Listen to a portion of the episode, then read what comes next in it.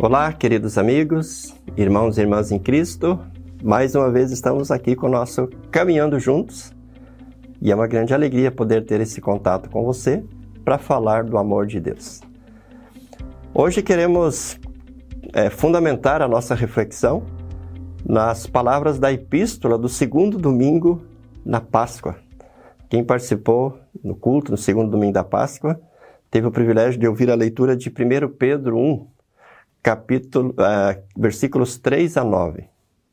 1 Pedro, capítulo 1, versículos 3 a 9. E sobre esse texto nós queremos meditar sobre o tema Juntos na Esperança Viva, que provém da ressurreição de nosso Senhor Jesus Cristo. Esperança viva. Tudo que nós precisamos nesse tempo difícil que nós vivemos é de esperança. Nesta última semana, as escolas viveram esse momento de tensão, todas aquelas ameaças relacionadas ao dia 20 de abril, e nós sabemos o quanto isso trouxe preocupação, o quanto isso trouxe sofrimento, o quanto isso trouxe dor para, para as, as escolas, para aqueles que trabalham nas escolas, para as famílias. Quem diria que nós é, viveríamos tempos como esses? Em que as pessoas não estão seguras sequer nas escolas.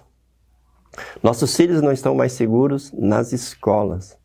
Portanto, é um tempo assim muito sombrio, um tempo muito difícil, um tempo em que nós precisamos sim de esperança.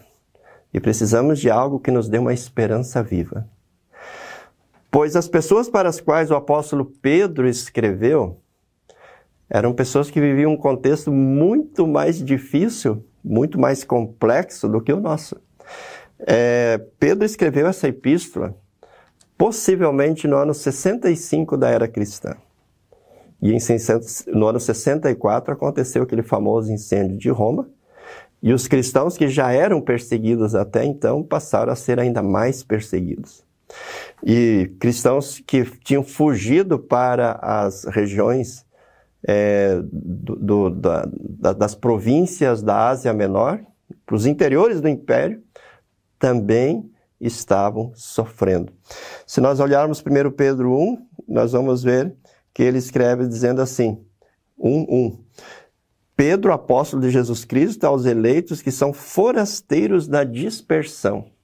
Então veja, duas palavras muito fortes, né? Forasteiros, eles estavam fora da sua terra, e da dispersão, eles estavam dispersos.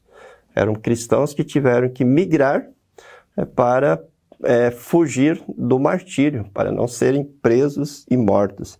E eles estavam é, no ponto, na Galácia, na Capadócia, na Ásia e na Betínia. Portanto, eram pessoas que estavam sofrendo muito. E Pedro então escreve para dar esperança para essas pessoas. Pedro escreve para dizer: olha, vocês estão sofrendo, permaneçam firmes na fé no Salvador Jesus, porque no Jesus que morreu e ressuscitou há esperança. Então vamos agora para o texto, 1 Pedro 1, 3 a 9. Ah, eu tenho aqui nas minhas mãos a versão Almeida Revista e Atualizada. E Pedro então diz assim: Bendito Deus e Pai de nosso Senhor Jesus Cristo que, segundo a sua muita misericórdia, nos regenerou para uma viva esperança, mediante a, mediante a ressurreição de Jesus Cristo dentre os mortos. Veja essa frase. O, o, o qual nos regenerou para uma viva esperança, mediante a ressurreição de Jesus Cristo dentre os mortos. Então, Pedro linka a viva esperança com a ressurreição de Jesus.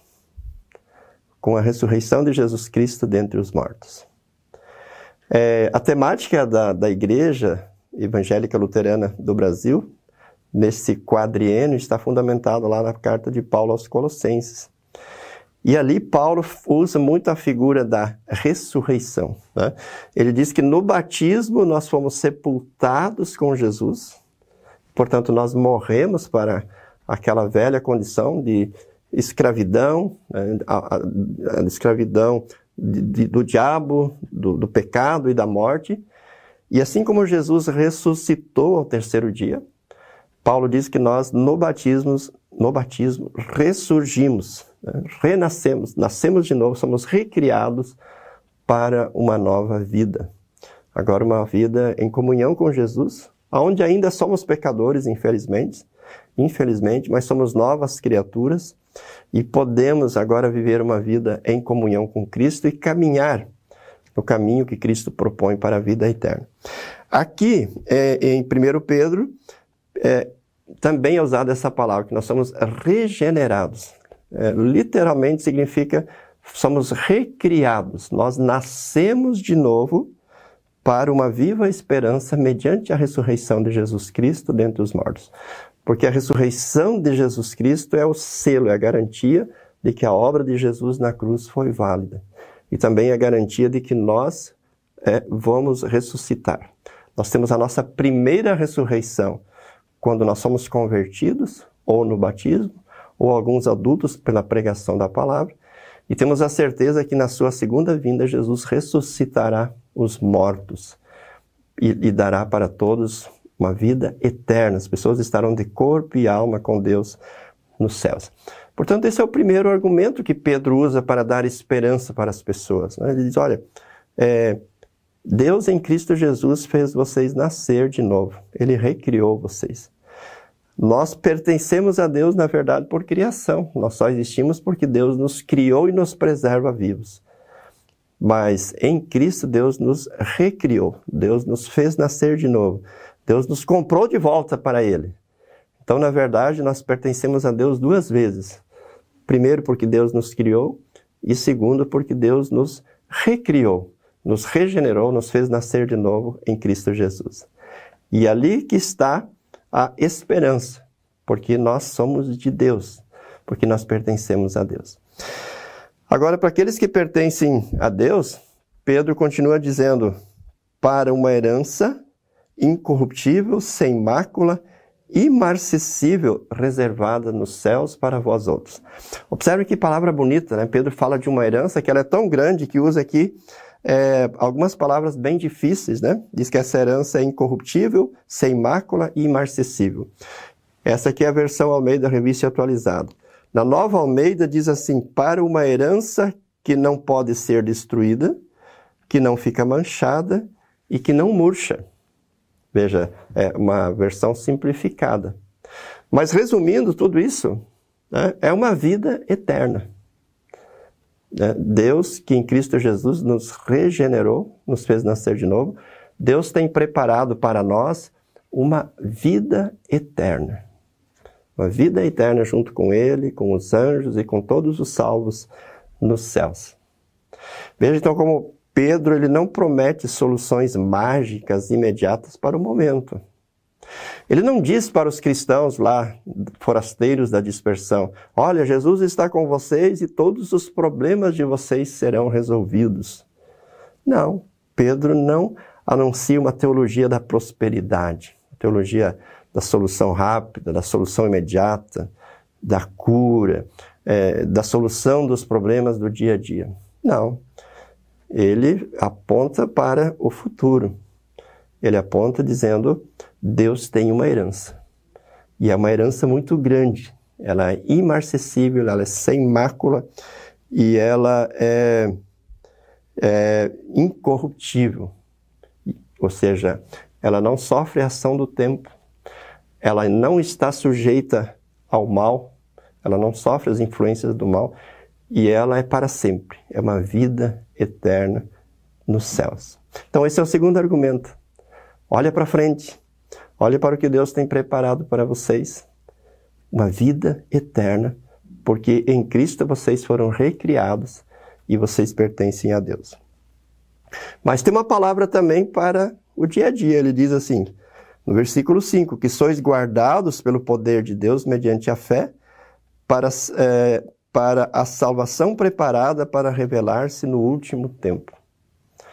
Enquanto nós estamos aqui neste mundo, falamos na semana passada bastante sobre essa caminhada pelo deserto, né, com todas as dificuldades. Né? Já estamos salvos, mas ainda não estamos nos céus, ainda trilhamos essa, esse caminho pelo deserto.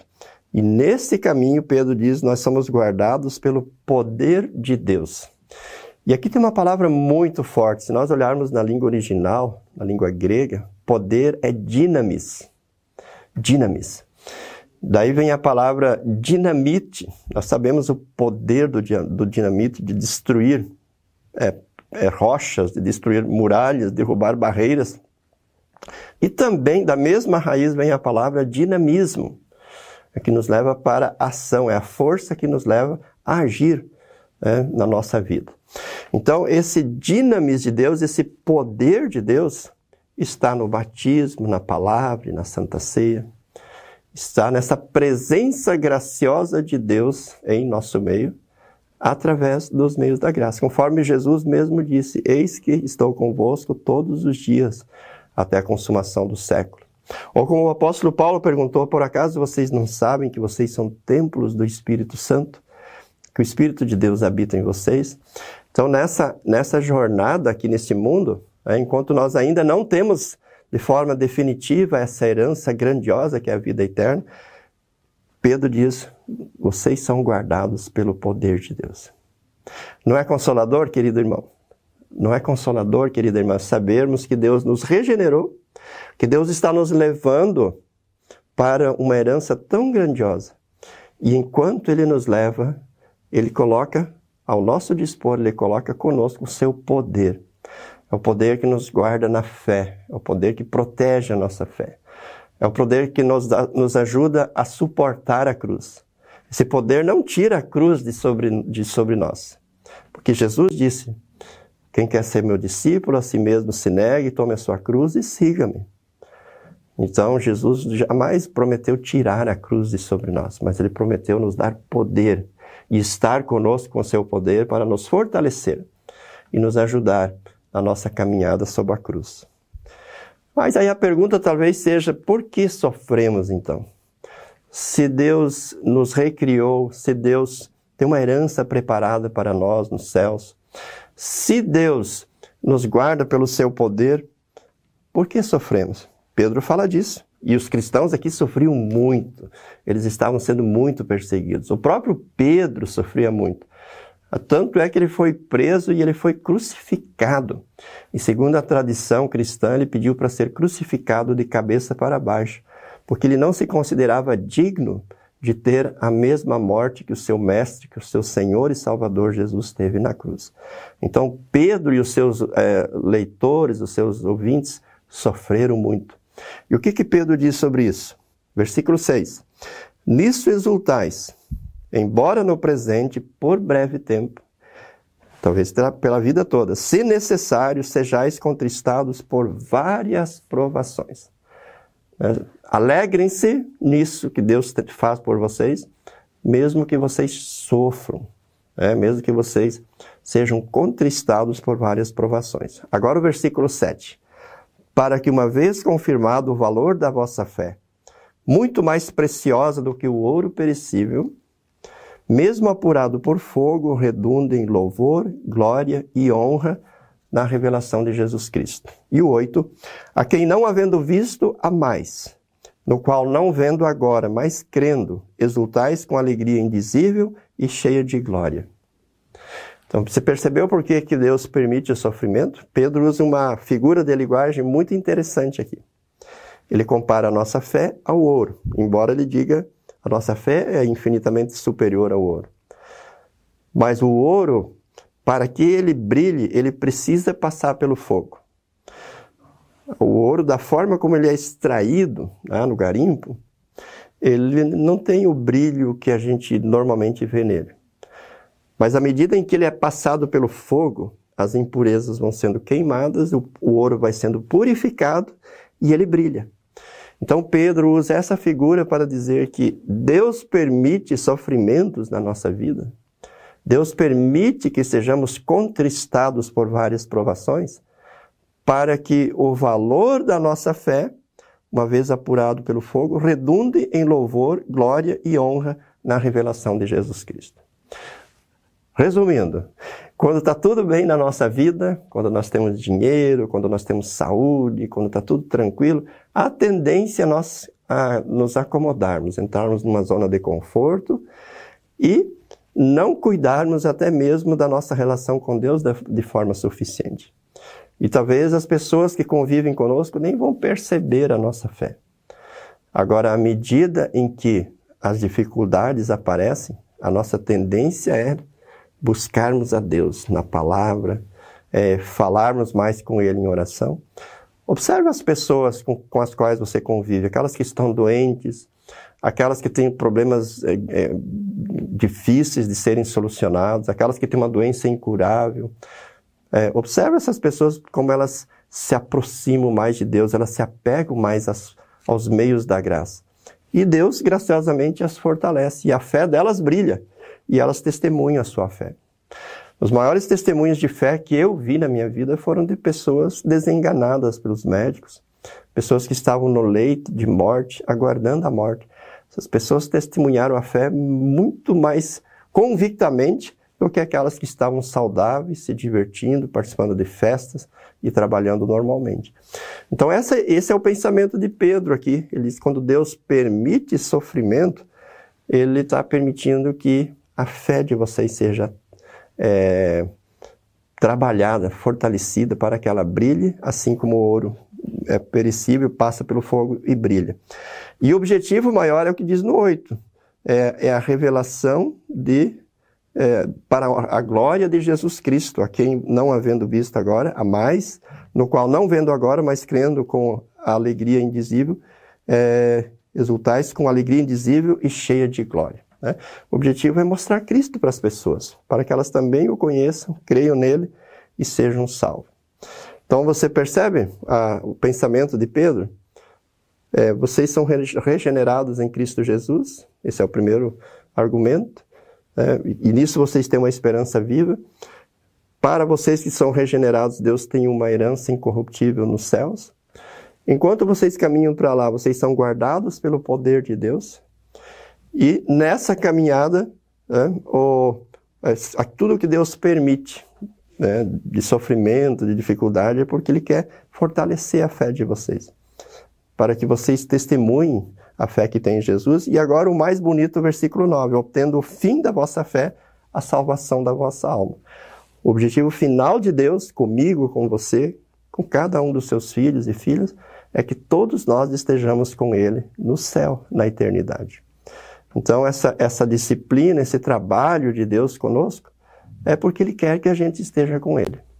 Ele quer que aquilo que Jesus fez na cruz por nós não seja em vão, não seja inútil, não seja desperdiçado, não seja jogado fora por nós, mas que isso de fato nos dê aquilo que Deus quer nos dar, que é o perdão e a salvação. Que nós tenhamos uma vida com Deus aqui e depois na eternidade, para todos sempre. Por isso, queridos irmãos, é, essa é uma palavra muito preciosa. E especialmente para essa época difícil que nós vivemos, onde nós vemos tantas pessoas sem esperança e tantas pessoas buscando ajuda, talvez em alguns autores aí que falam muito da autoajuda, né? Hoje essa literatura de autoajuda é muito, muito, muita é, comprada, é, consumida, as pessoas tentando é, buscar algo que dê esperança, tentando buscar algo que dê ajuda para elas, né? que dê ânimo, que dê um rumo, que dê um significado, um sentido para a sua vida. É, nada se compara a essas palavras de Pedro quando se trata de esperança, quando se trata de significado para a nossa vida, para a nossa existência, quando se trata de sentido para a nossa existência. Que você possa refletir sobre essas palavras. Recomendo que você leia elas é, na Almeida, revista atualizada. Se puder ler também na Nova Almeida, na nova tradução na linguagem de hoje. Se você tiver condições de aprofundar essa sua reflexão no texto original, na língua, na língua grega, tanto melhor. Mas o importante é que você reflita sobre esse texto e sobre toda a carta de Pedro, a primeira carta de Pedro, que é a epístola da esperança. Que Deus Pai, Filho e Espírito Santo conceda a você uma semana abençoada e que você tenha nessa semana, em toda a sua vida, uma esperança viva, na certeza de que Cristo ressuscitou e assegura essa esperança para você aqui no mundo e também, com certeza, a vida plena e eterna depois nos céus. Forte abraço, Deus abençoe a todos vocês e até o nosso próximo encontro. Tchau, tchau.